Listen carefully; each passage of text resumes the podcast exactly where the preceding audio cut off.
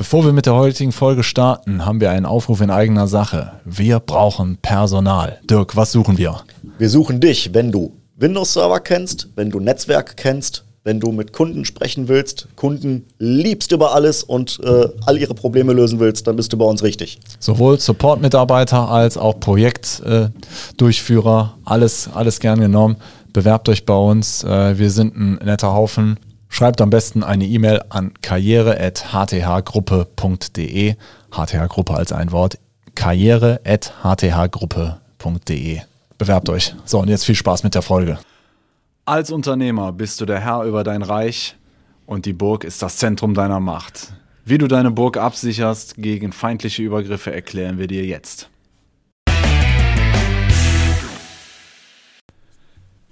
Ja, Dirk. Hallo Roland. Wie ist es? Am liebsten gut, wie immer. Am liebsten gut, okay. Ja, wir sprechen heute über die Absicherung des Unternehmens. Ich denke mal, die meisten Maßnahmen, die man so in der analogen Welt trifft, sind recht eingängig und soweit bekannt. Ich kann mir einen ja. Wachhund zulegen, ich habe ne, hab Gitter vor dem Fenster, ich schließe abends meine Tür ab, dann beauftrage ich noch den Wachschutz, habe vielleicht einen Zaun ums äh, Grundstück gezogen ja. und äh, eine Alarmanlage, vielleicht noch eine Selbstschussanlage für die ganz Extremen, aber was mache ich denn äh, mit meinem digitalen Sicherheitskonzept? Du hast noch den, den Wachwaschbär vergessen. Den Wachwaschbär. Genau, der ist ja besonders effektiv, weil durch die schwarze Augenbinde vertrauen die Einbrecher dem erstmal und laufen in die Falle, ne? Deswegen. Da ist natürlich was dran. ja gut, aber denke mal, was jedem äh, eingängig äh, ist und äh, soweit, sagen wir mal, digitale Grundbildung heutzutage, selbst bei den nicht IT-affinen Menschen ist, ist der, der Virenscanner. Aber äh, das wird ja wahrscheinlich nicht reichen, um jetzt so einen allumfassenden Schutz des Unternehmens vor feindlichen Eindringen. Ich muss ja auch mit der Außenwelt vernünftig kommunizieren. Vielleicht möchte ich auch gewissen Leuten Einlass gewähren in meine digitale Infrastruktur, dass da bestimmte Dienste bereitgestellt werden. Ähm, ja, um jetzt mal so im Bild der Burg zu bleiben. Ich ja. habe eine, eine Burgmauer und ich möchte ein Burgtor haben, vielleicht ein repräsentatives Burgtor, wo ich Geschäfte abwickle. Ich habe vielleicht einen Lieferanteneingang auf der Rückseite der Burg. Ich habe einen Wachturm. Ich habe äh, aktive Verteidigungsmaßnahmen. Und ich muss natürlich auch Leute, Männer und Frauen auf der Burgmauer haben, die die dann verteidigen. So kann man sich das ja in etwa vorstellen. Ja. Äh, das jetzt kann man sicherlich auch jetzt übertragen aufs Digitale. Ähm, was sind denn da so die Maßnahmen, die ich als Unternehmer ergreifen kann? Ja, Kernthema ist ähm, eigentlich äh, die Absicherung des Internetzugangs. Das heißt, der Punkt, an dem mein Unternehmen Zugang in die große, weite digitale Welt des Internets bekommt, da muss ich äh, im Prinzip ein Gerät haben, was sich anschaut, was kommt rein, was kommt raus, äh, ist das zulässig. Ähm, das ist halt die Firewall, die im Unternehmen zum Einsatz kommt.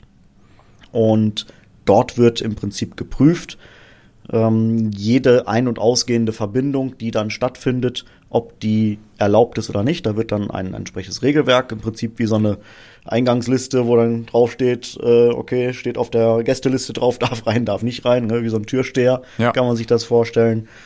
Und ähm, ja, dort wird eigentlich alles geprüft und bei modernen Firewalls wird nicht einfach nur geprüft, darf es rein, darf es raus, anhand von äh, wo kommt es her, wo will es hin, sondern auch ähm, es wird quasi durchsucht. Ne? Also die Leute, die dann rein und rausgehen in die Burg, die werden also wirklich eine Taschenkontrolle.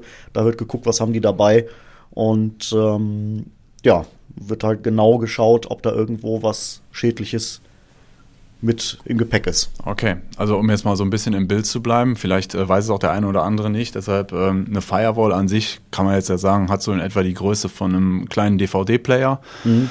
ist tatsächlich dann ein Stück Hardware in der Regel, man kann sowas auch virtuell darstellen, aber lass uns einfach jetzt mal im Blick so bleiben. Mhm. Und äh, die Firewall an sich, äh, ja, bietet, ist, ist ein kleiner Computer, wo bestimmte Prozesse drauf abgebildet werden ähm, ja, das könnte ich jetzt so letztlich mit der Burgmauer vergleichen. Ja? Genau. So, und äh, darüber hinaus muss ich ja, also meine ganzen Sicherheitsvorkehrungen, wie zum Beispiel die Wachfrau, die ähm, oben auf der Mauer steht oder der Türsteher unten, das sind alles Features, die ich mit, also Art Software, die ich auf die Firewall drauf tue, letztlich damit da auch bestimmte Prozesse ablaufen können. Genau, es gibt halt verschiedene Technologien, die sich diesen Datenverkehr, der dann stattfindet, angucken und entsprechend auswerten. Ähm, ein schönes Beispiel ist dabei zum Beispiel dieses Thema, weil heute ja unheimlich viel verschlüsselt übertragen wird. Eigentlich jede Webseite, wo man drauf geht, alles wird ja mit dem mit äh, HTTPS äh, wird, wird, das aufgerufen, dass es also verschlüsselt übertragen wird und das machen eigentlich fast alle Programme inzwischen. Mhm. Es gibt kaum noch Anwendungen, die ihre Daten unverschlüsselt übertragen. Und da muss ich natürlich auf der Firewall einen Mechanismus etablieren, äh, der eine Möglichkeit hat, da auch reinzugucken, weil diesen verschlüsselten Datenverkehr, da kann ja auch alles Mögliche drin sein. Und als Unternehmen muss ich ja auch irgendwie sicherstellen, dass da nichts Schadhaftes dabei ist. Weil wenn alles verschlüsselt läuft, dann läuft natürlich auch Schadcode verschlüsselt. Und ähm, ja, das kann man sich im Prinzip vorstellen, wenn man jetzt äh, bei der Burg bleibt mit der, mit der Pforte, da kommt dann im Prinzip ein Karren an, da steht eine Schli äh, Kiste drauf, die ist halt abgeschlossen und ein, ein altes Firewall-System, was diese Technologie noch nicht hat, würde im Prinzip einfach nur gucken, wo kommt die Kiste her, wo soll sie hin? Aha, ist in Ordnung und würde die durchwinken, ohne reinzugucken. Und da könnte natürlich dann alles Mögliche drin sein, ne? der klassische Trojaner zum Beispiel. Und bei einer modernen Firewall, die dann diese Technologie mitbringt, um da reinzugucken, die bricht im Prinzip dann dieses Schloss auf, macht die Kiste auf, durchsucht die Kiste, macht danach die Kiste wieder zu, schließt die wieder ab mit einem eigenen Schloss, mit einem eigenen Siegel, ähm, welches quasi im eigenen Unternehmen als vertrauenswürdig an, angesehen wird. Okay, also ich meine, es gibt da letztlich viele Möglichkeiten, äh, sich äh, in der analogen Welt Zutritt zu verschaffen. Bei der Burg, keine Ahnung, kann es jetzt der brachiale Angriff mit schwerem Kriegsgerät sein. Mhm. Ich kann vielleicht auch einen Spion einschleusen, äh, der vielleicht sogar vorgibt, äh, eine gute Absicht zu haben. Ich kann jemanden aus der vom, vom Hof korrumpieren und dem vielleicht sagen, öffne du mir bitte äh, hier Tür zu dem und dem Zeitpunkt auf digitalem Weg. Ich kann versuchen, mir heimlich Zutritt äh, durch äh, unbekannte Türen zu verschaffen äh, oder nicht bekannte Türen. Ja, und die Firewall muss letztlich all diese Gefahren im Auge behalten und letztlich auch äh, Gegenmaßnahmen ergreifen können, genau. um okay. Das heißt, ähm, ein Angriff von vorne ist letztlich die äh, bekannte und bei älteren Firewall-Modellen äh, die, die gängige äh, Methode. Und diese Trojaner, also das trojanische Pferd ist ja bekannt, es wird was in guter Absicht eingeschleust. Wenn es drin ist, erst dann äh, wandelt es sich zu einer Gefahr. Und es waren letztlich nicht viele äh, Männer damals nötig, um Troja einzunehmen. Auch diese Gefahren könnte eine moderne Firewall durch ihre Sicherheitsmechanismen abdecken. Genau. Also man muss sich natürlich immer vor Augen halten, es gibt keine hundertprozentige Sicherheit. Kein System ist perfekt. Mhm. Ähm, auch eine Firewall kann natürlich äh, korrumpiert werden. Auch eine Firewall kann Sachen übersehen. Deswegen ist es auch wichtig, das Ganze nur als Baustein von einem Sicherheitskonzept zu sehen und auch im Nachhinein immer noch Virenscanner hinten dran zu haben, die dann vielleicht dann einen Tag später mit Update von neuen Signaturen, wie auch immer, ähm, dann noch etwas erkennen, was schon im Netz ist. Okay.